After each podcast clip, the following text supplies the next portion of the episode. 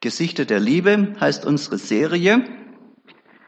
Das erste Gesicht war die Freude. Friede war letztes Mal. Und heute sprechen wir dann von der Geduld. Wie ich das letzte Mal bereits erwähnt habe, haben wir in Galater 5 zwei Versgruppen. Die stehen sich gegenüber. Die erste Versgruppe lautet, das ist jetzt unsere Schriftlesung, offenkundig sind aber die Werke des Fleisches und die sind Unzucht, Unreinheit, Ausschweifung. Götzendienst, Zauberei, Feindschaft, Hader, Eiferzucht, Zorn, Zank, Zwietracht, Spaltungen, Neid, Saufen, Fressen und dergleichen. Davon habe ich euch vorausgesagt und sage es noch einmal voraus, die solches tun, werden das Reich Gottes nicht erben. Das ist die erste Versgruppe. Gott sei Dank gibt's noch eine zweite, die kommt gleich im Anschluss. Da steht jetzt ein ganz wichtiges Wort dazwischen, aber die Frucht des Geistes ist Liebe.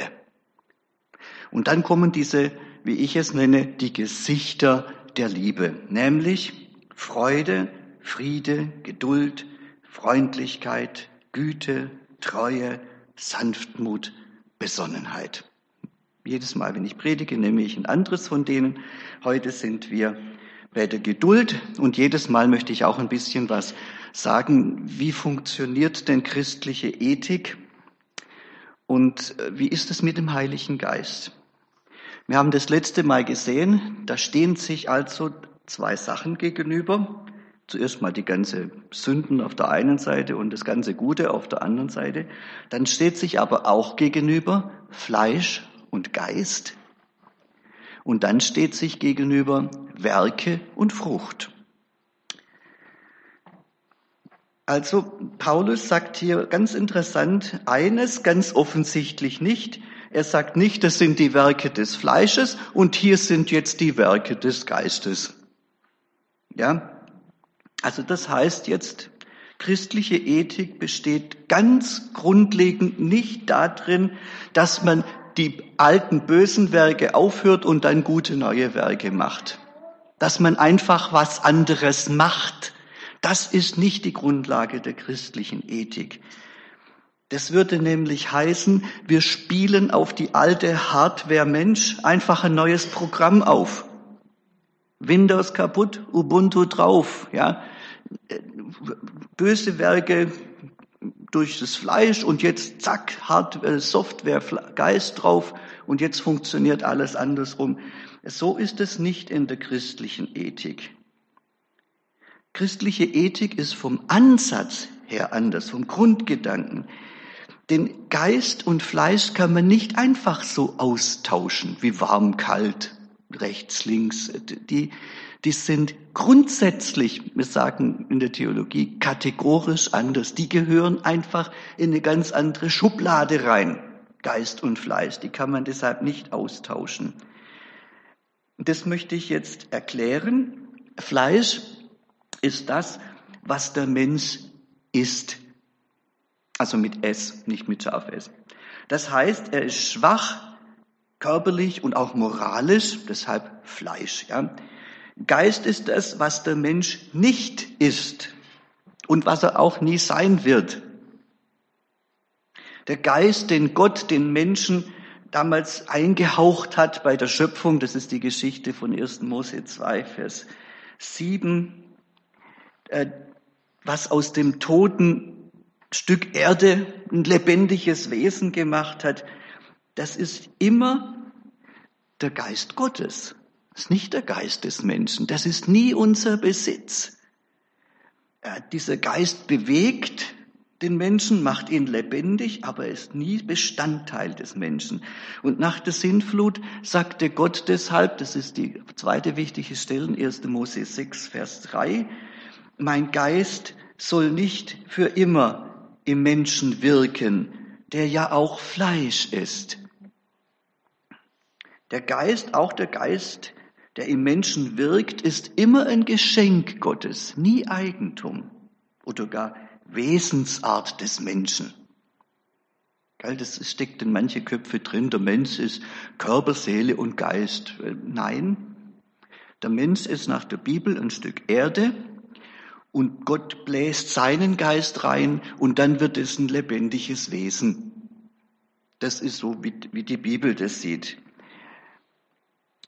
Ähm, für die christliche Ethik heißt es, ich habe da jetzt äh, sieben Punkte, das sind ganz kurz, keine Sorge, für die christliche Ethik, das ist Grundlage christlicher Ethik, heißt es erstens, was der Mensch tut, sind Werke des Fleisches. Der ist ja Fleisch, ja. Und diese Werke können Gott nicht gefallen. Deshalb schließen die auch vom Reich Gottes aus, wie wir es in Galater 5 ja gelesen haben. Zweitens, der Mensch ist bis zu seinem Lebensende Fleisch. Das ist traurig, aber wahr. Aber das ist nicht alles, was man zur christlichen Ethik sagen kann. Denn in diesem schwachen Menschen will Gott durch, sein, durch seinen Geist wohnen. Er kann und will das im Menschen schaffen, was der Mensch nicht tun kann. Viertens, Gott macht ganze Sache. Also Gott zielt nicht nur auf eine oberflächliche Veränderung von unserem Tun. Wir sind ja keine Computer oder Roboter oder künstliche Intelligenz, ja. Ja, Gottes Schaffen wirkt auf, hin auf Frucht. Das ist was ganz anderes. Nicht Werke, die wir tun könnten, sondern Frucht, die er bringt. Und damit ist gemeint, nämlich ein neues Herz, ein gutes Herz, einen neuen guten Willen. In einem Wort zusammengesagt, jemand wie Jesus, ein Christusähnlicher Charakter. Daraufhin zählt Gott. Ein neues Wesen, nicht eine neue Software auf dem alten Wesen. Ja? Ähm, der, der, der, David hat es erahnt, was da kommt. Er konnte nur dafür beten. Wir dürfen es heute haben. Er hat gebetet, schaffe in mir, Gott, ein reines Herz. Gib mir einen neuen, beständigen Geist. Verwirf mich nicht von deinem Angesicht. Nimm deinen heiligen Geist nicht von mir. Erfreue mich wieder mit deiner Hilfe und mit einem willigen Geist rüste mich aus. Grundlagen christlicher Ethik. Fünftens, das, was, worum David betet, war damals nicht möglich, ist heute möglich, sagt Paulus in Römer 12, durch die Barmherzigkeit Gottes. Er spricht äh, da in Römer 12 von einem Bild aus der Natur, wenn aus einer Raupe ein Schmetterling wird, Metamorphose. Er sagt, ihr seid durch die Barmherzigkeit ein neues Wesen geworden, so wie Raupe und Schmetterling. Grundlagen christlicher Ethik. Ein Mensch kann ohne den Geist Gottes schon gute Werke tun. Also es gibt gewaltig viele Menschen, in denen nicht der Geist Gottes wohnt und die sehr gute Werke tun. Mal kurz drüber nachdenken. Also ich kenne viele.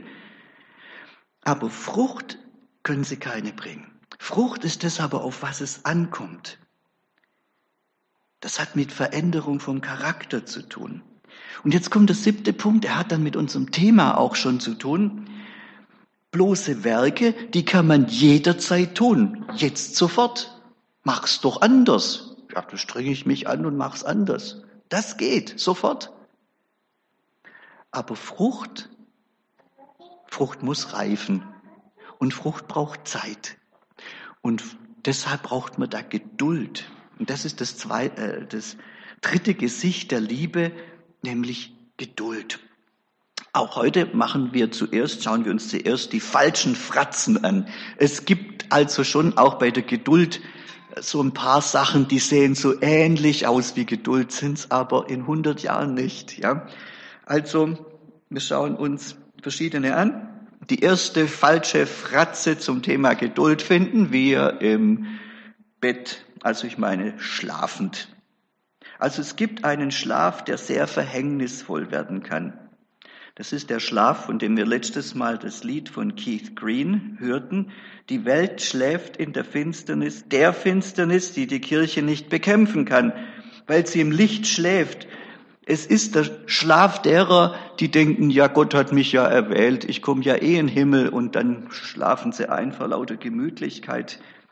Und warten da ganz geduldig auf die Saalöffnung, schlafen ein und das Gleichnis mit den zehn Jungfrauen zeigt auch, dass dann für welche zu spät ist. Also das mit dem Einschlafen ist eine gefährliche Sache. Und geduldiges Warten und dabei Einschlafen, das ist nicht die Geduld, die die Bibel meint. Eine andere Fratze äh, der wahren Geduld, das finden wir bei der Faulheit. Also vor dem Einschlafen kommt in der Regel die Faulheit bei manchen Leuten. Das sind so die Leute, die nach dem Ding leben, abwarten, bloß nicht schwitzen. Äh, mit dem klassischen Wort aus dem Alten Testament, ich sag's mal, die Tür dreht sich in der Angel und der Faule im Bett. Greift der Faule mit der Hand in die Schüssel, ist ihm die Mühe zu groß, er bringt sie nicht zurück in den Mund. Sprüche 26.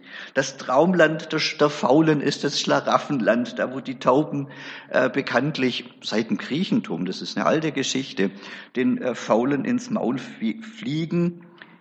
Ähm, wir finden die Faulen in dem Gleichnis von dem reichen Auslandsreisenden. Der gibt vor der Abreise seinen Angestellten jedem einen Riesenbatzen Geld, jedem, und manche arbeiten fleißig, voller Respekt und Liebe für ihren Arbeitgeber und einer ist faul, der vergräbt es in der Erde und legt sich schlafen und wartet, bis der Herr wiederkommt. Ja? Also, wenn er Liebe und Respekt gehabt hätte, dann hätte er auch fleißig gearbeitet. Aber so verliert er alles. Der, das Paradies ist kein Schlaraffenland. Ja? Also der Himmel ist kein Schlaraffenland und nicht die Faulen kommen da rein. Ah, ganz sicher nicht. Ähm, wer so wartet, faul wartet, der verliert am Schluss alles. Deshalb sagt man in den Niederlanden, da gibt es so ein Sprichwort, die Faulheit ist des Teufels Ruhekissen. Das ist keine Geduld, weil die Liebe fehlt. Für Gott nämlich und auch die Liebe für die Mitmenschen, für die man tätig sein kann. Und jetzt führt die Faulheit noch zu zwei weiteren sehr unschönen Gesichtszügen. Sturheit und Langeweile. Das eine ist Sturheit. Also Sturheit wird beim anderen Sturheit genannt, bei sich selber nennt man das Beharrlichkeit. ja, ja, das ist so, bei anderen ist was Blödes. Also das sieht auch der Geduld zum Verwechseln ähnlich. Also ein fauler Hund kann unsäglich stur sein. Hund glaubt noch schlimmer als ein Esel. Auch hier fehlt es an der Liebe. Da ist auch eine gehörige Portion Trotz dabei. Und Trotz ist egoistisch, ja. Ich will ab, ich will nicht. Kein Entgegenkommen, keine Toleranz, keine Flexibilität, Sturheit. Der bleibt ganz geduldig bei seinem Ding ist keine biblische Geduld, ist eine hässliche Fratze. Und das andere, der andere unschöne Gesichtszug ist die Langeweile, auch sehr hässlicher Gesichtszug der Faulheit. Das ist die Geduld der Patienten im Wartezimmer, die so tot langweilig, gelang, tödlich gelangweilt sind, dass es sogar zu, zu der Regenbogenpresse greifen, die da ausliegt. Also das ist doch ist doch schrecklich. Oder die Geduld der Menschen am Bahnhof, die auf den Zug warten, also äh, und die sich die so gelangweilt sind, dass sie Vibes, TikTok, Shorts oder auf Insta suchen müssen, dass das Leben noch irgendwas abgibt. Alles Menschen, die Zeit totschlagen müssen. Das muss man sich mal überlegen. Zeit, unser kostbarstes Gut. Zeit ist unser kostbares Gut, weil es Zeit ist, zum Leben unserer Mitmenschen, Zeit zur Liebe, Zeit, die durch Langeweile so unerträglich wird, dass man sie totschlagen muss. Also Casanova, das ist ja jetzt nicht ein Vorbild, aber der soll gesagt haben, die Faulheit wird schon bestraft, nämlich durch die Langeweile. Und der musste es ja wissen. Der ist ja auch das Sinnbild dafür, dass der Müßiggang aller Laster Anfang ist. Also der ist sehr bekannt für sein wildes Liebesleben. Äh, namentlich also Unzucht, ja. Das kommt auch aus der Faulheit in der Regel. Es ist gut, dass es auch richtige Geduld gibt, dass wir uns auch das schöne Gesicht der Geduld anschauen können. Ähm, das der erste, was ich zeigen möchte, ist Langmut statt Langeweile. Langmut. Langmut ist vielleicht die bessere Übersetzung. Langmut ist ein altes deutsches Wort. Mut heißt im Mittelhochdeutschen Mut und es heißt innere Kraft. Also da hat ein Mensch die innere Kraft und diese Kraft geht ihm nicht und nicht aus. Die ist lang und länger. Langmut. Im Hebräischen gibt's die Redewendung übrigens auch. Da spricht man vom langen Atem. Der lange Atem ist ein Markenzeichen Gottes. Der hat ja auch Kraft ohne Ende, ja. Deshalb kann der langmütig sein und will auch langmütig sein. Ähm, 2. Mose 34, 6 ist diese Grundaussage von Gott. Herr, Herr Gott, barmherzig und gnädig und langmütig, sprich geduldig, von langen Atem, von großer Gnade und Treue. Gott hat die nötige Kraft, aber vor allem hat er die Liebe, die dazugehört, zur Langmut. Seine Liebe ist größer als sein Zorn. Ja, in der Bibel heißt Zorn, ich lasse das jetzt aber auch mal raus.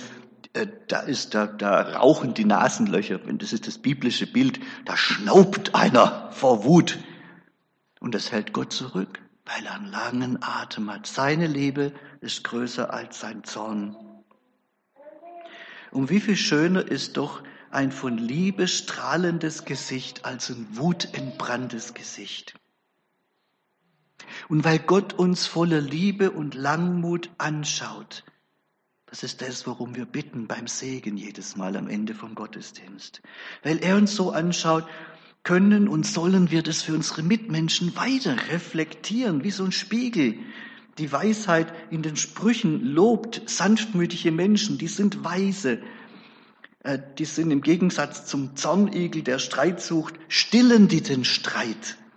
Äh, die können Verfehlungen anderer übersehen, ja vergeben. Die können sogar sture Menschen umstimmen. Langmut.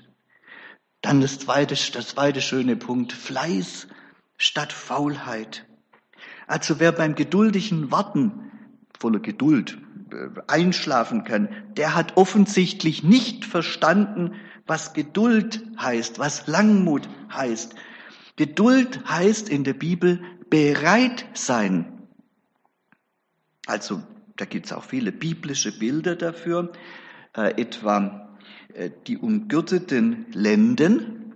Also umgürtete Lende ist, da ist einer bereit zum Dienen, zum Vorwärtsgehen, zum was machen. Das ist ein Zeichen von Geduld. Äh, das Bild vom gehorsam arbeitenden Knecht, das Bild von den brennenden Lichtern, ja, zehn Jungfrauen, da gehen die Lichter aus, weil sie geduldig einschlafen. Äh, das Bild vom, von der Wachsamkeit des Wächters, das sind alles so Bilder für Geduld. Ich habe vorher das Gleichnis von dem reichen Handelsreisenden erwähnt. Alle seine Angestellten wurden reich bedacht. Alle setzten das ein, arbeiteten damit, als Ausdruck ihrer Liebe und ihres Respekts. Nur einer war faul, der wartete geduldig. Ihm hat die Liebe gefehlt und der Respekt. Jesus erzählt gleich darauf eine Geschichte, die ist gar kein Gleichnis. Er lässt uns in die Zukunft schauen und er sagt, wie das am Ende sein wird. Da wird es ein äh, Gericht geben. Das wird in ähm, ja, das wird ein Gericht geben und da werden alle Menschen, egal welche Religion, daraufhin beurteilt, was sie denn getan haben. Ähm, so lässt sich das, da zeigt er, wie das Empfangene sich vermehren lässt. Man tut anderen Menschen äh, Gutes. Man gibt den Menschen, wo es nichts zurückkommt, mit leuchtenden Augen, mit roten Wangen, mit Schweiß auf der Stirn. Das ist ein Bild von Geduld. wer beharrlich Gutes tut, sich anstrengt für andere. Und jetzt sagt vielleicht der eine oder andere, da bin ich zu jung oder zu alt. Ich kann das nicht. Und dann schauen wir an, auf was Jesus schaut. Das sind ja kleine Sachen. Das kann jeder. Ein Glas Wasser für einen Durstigen. Ein Stück Brot für einen Obdachlosen. Äh, äh, jemand besuchen, der einsam ist. Kleider für Leute, die keine Kleider haben. Wer ist der treue und kluge Knecht, den der Herr über seine Leute gesetzt hat, damit er ihnen zur rechten Zeit zu essen gebe, sie zur rechten Zeit besuche, ein Glas Wasser teile, ein freundliches Wort, Zeit schenkt für einsame Menschen? Selig ist der Knecht, die Magd, den der Herr, wenn er kommt, das tun sieht. Wahrlich, ich sage euch, er wird ihn über alle seine Güter setzen. Ein Bild für den Himmel. Also hier, Geduld ist sehr tätig, sehr fleißig. Vierter Punkt. Ah, fand ich jetzt sehr wichtig, das auch mal einzuwerfen. Warten auf den Heiligen Geist statt ungeduldiger Geschäftigkeit. Also Menschen ohne Geduld können furchtbar hektisch sein und sehr verbissen arbeiten, ein sehr verbissenes Gesicht. Langmütige Menschen lassen sich nicht vom Tagesgeschäft treiben. Sie haben ein schönes, gelassenes Gesicht. Warum? Da schauen wir uns die Geschichte äh, vom Anfang, das ist nicht die Geschichte, das ist eine, andere, äh, vom Anfang der Apostelgeschichte an, gleich in Kapitel 1. Ähm, das ist ja nun die Kirche, die den Heiligen Geist noch nicht hat in Apostelgeschichte 1. Ist eine geistlose Kirche. Und die schauen sich so um und sagen, boah, der Judas ist tot, das hat die unheimlich, unheimlich schockiert. Einer von den zwölf Aposteln tot. Und jetzt müssen wir da was machen. Und Petrus hält eine Rede und die stimmen da ab und die werden sehr geschäftig. Die haben eine äh, Gemeindestunde und dann sagen sie, was machen wir jetzt? Wir brauchen einen neuen Apostel und dann, dann melden sich Freiwillige und dann werden die aufgestellt und dann gibt's eine Wahl, da wird abgestimmt, nee, es gibt keine Wahl, es gibt Lose, es wird mit Los bestimmt und das trifft dann also den Matthias, und ganz offensichtlich war das nicht der Plan Gottes. Ganz offensichtlich. Von Matthias wird nie wieder was erzählt im Neuen Testament. Ganz offensichtlich wollte Gott den Paulus als seinen zwölften Apostel.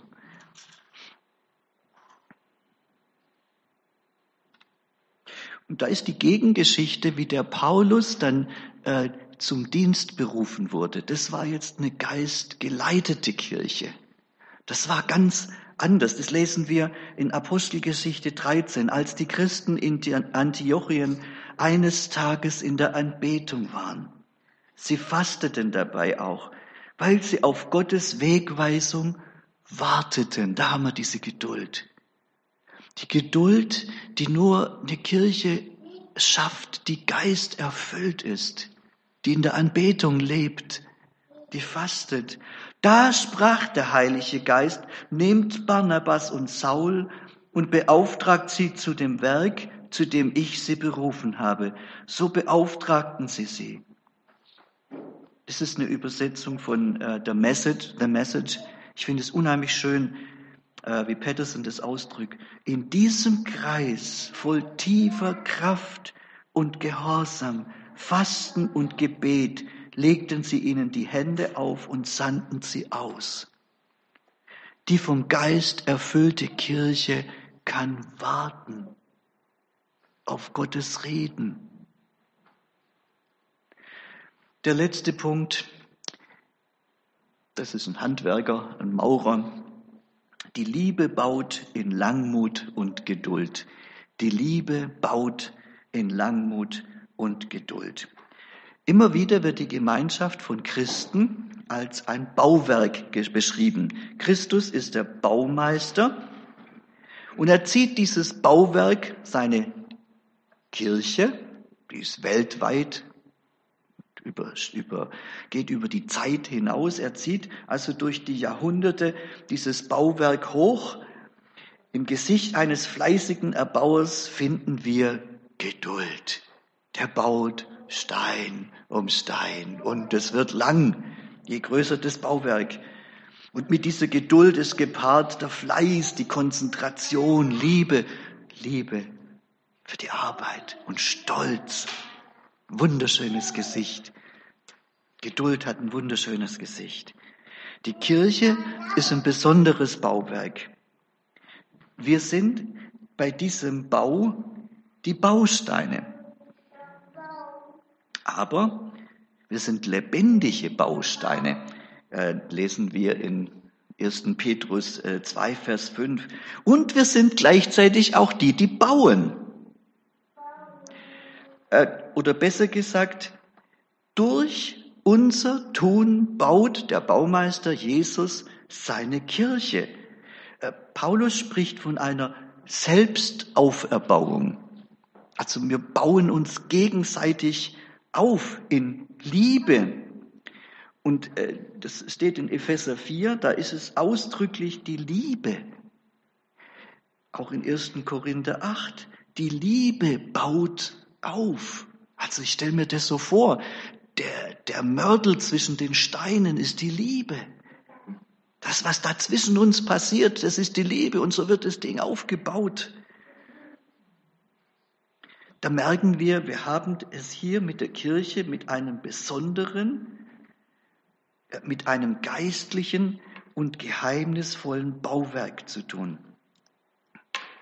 Ich möchte mit Gedanken von Sören Kierkegaard äh, schließen. Er schreibt, das Fundament ist schon die Liebe und das Bauwerk dann auch. Das Fundament kommt von Gott. Gott legt die Liebe einem jeden Menschen in das Herz. Kein Mensch kann dieses Fundament legen. Keiner kann zum anderen sagen, ich gebe dir Liebe in dein Herz. Wir haben ja selber nicht genug, meistens. Gell? Also das kann nur Gott. Und auch das Bauen auf diesem Fundament dann geschieht durch Liebe. Und da schreibt Kierkegaard, der Liebende setzt voraus, dass die Liebe in des anderen, anderen Menschen Herz zugegen ist. Ja, du musst davon ausgehen, der andere hat die Liebe. Und unter dieser Voraussetzung eben erbaut er ihn, diesen anderen Menschen, erbaut ihn die Liebe. Liebe kann und will nur auf eine einzige Art behandelt werden, die Liebe im anderen Menschen. Wie will die behandelt werden? Nämlich durch hervorlieben. Ich mag dieses Wort. Ist ja kein deutsches Wort. Das ist ja, das beschreibt ja was, was unglaublich groß ist. Die Liebe im anderen hervorlieben. Merkt ihr was von der Geduld, wie das Zeit braucht? Sie hervorlieben heißt erbauen. Ich baue den anderen auf, indem ich ihm helfe, diese Liebe, die Gott reingelegt hat, rauszulassen. Wie viel Geduld steckt da drin? Deshalb erbaut die Liebe auch dort, wo menschlich gesprochen die Liebe zu fehlen scheint. Wo es menschlich gesprochen vor allem nötig zu sein scheint, dass man niederreise. Oh, so ein böser Mensch, weg damit. Die haben nichts in unserer Gemeinde verloren und so weiter. Bei dem ist Hopfen und Malz verloren. Nein, sagt Kierkegaard, genau bei diesen Menschen braucht es noch mehr Geduld und mehr Einsatz und mehr Liebe, um das bisschen Liebe, was da ist, herauszulieben, hervorzulieben. Schau, hier zeigt sich eben, wie schwierig die Baukunst ist, welche die Liebe übt. Dann ein Zitat aus 1. Korinther 13, die Liebe ist, und jetzt kommt dieses schöne Wort wieder, langmütig, geduldig. Dadurch erbaut sie, dass sie nicht niederreißt, sondern dass sie die Liebe hervorliebt. Langmut heißt ja eben beharrlich voraussetzen, dass die Liebe im Grund gegenwärtig ist. Wer urteilt, dass dem anderen Menschen die Liebe fehlt, der nimmt die Grundfeste weg. Er kann nicht erbauen.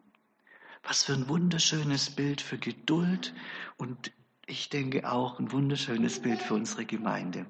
Ich möchte den Gedanken nachher in der Jahresgemeindestunde auch nochmal aufgreifen. Ich möchte zum Schluss von der Predigt jetzt beten und dann singen wir noch ein Lied.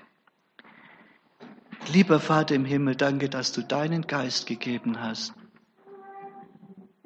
Ich möchte dich für die bitten, die denken, ich, ich habe den Geist nicht, ich bin nicht erfüllt von dem Geist. Erfülle uns doch alle mit deinem Geist. Und schenk uns diese Frucht, diese Liebe, die so geduldig sein kann, die für andere tätig sein kann und vor allem die langmütig sein kann, geduldig, liebevoll, die im anderen die Liebe hervorleben kann. Wir wünschen uns das so sehr für unsere Gemeinde, auch für uns ganz persönlich, für unsere, für unsere Familien, unsere Ehen und ja, für unsere ganze Gesellschaft, die so lieblos, die so lieblos ist, wo die Geduld fehlt, die Langmut. Bitte erbarm dich über uns. Amen.